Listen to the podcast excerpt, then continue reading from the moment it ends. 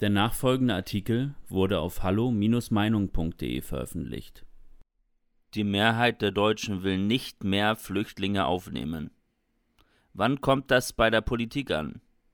Von Niklas Lotz. Wer nur ARD und ZDF schaut, der bekommt schnell das Bild vermittelt, dass die Asylpolitik von Merkel großartig sei und alle damit zufrieden sind.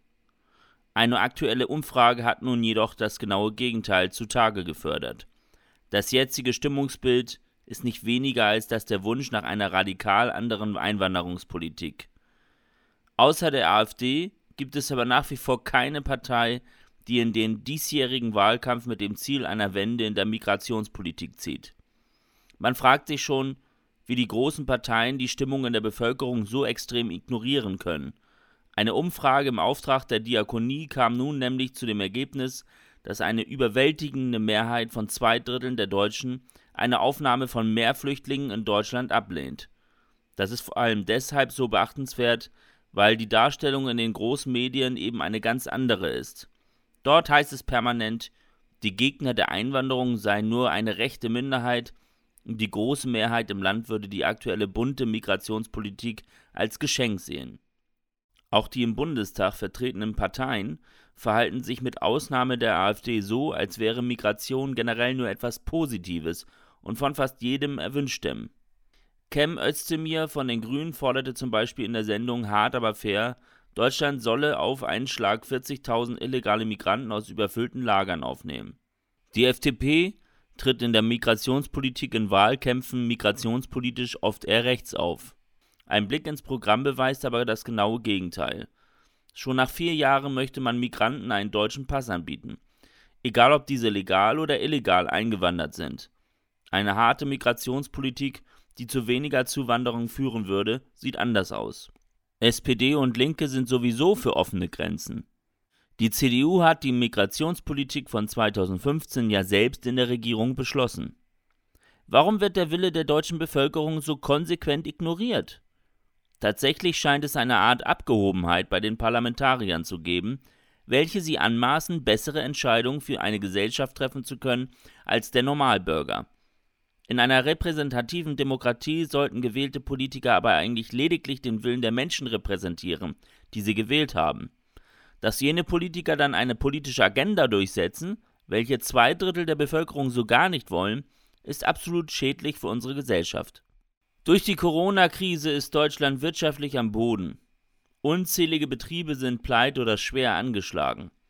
Die Arbeitslosigkeit steigt und bei den meisten Bürgern ist es längst angekommen, dass die rosigen Zeiten vorbei sind. Das Argument von 2015, Deutschland sei doch so reich und privilegiert, dass es alle Migranten locker aufnehmen könne, gilt schon lange nicht mehr. Stattdessen wird von Experten offen die Rente mit 68 gefordert. Manche sprechen schon von der Rente mit 70. Es ist offensichtlich, dass diesem Staat langsam aber sicher das Geld ausgeht. Der Ökonom Hans-Werner Sinn sagte bereits, dass das Rentenalter langfristig steigen müsse, wenn Deutschland so viele Flüchtlinge ernähren will.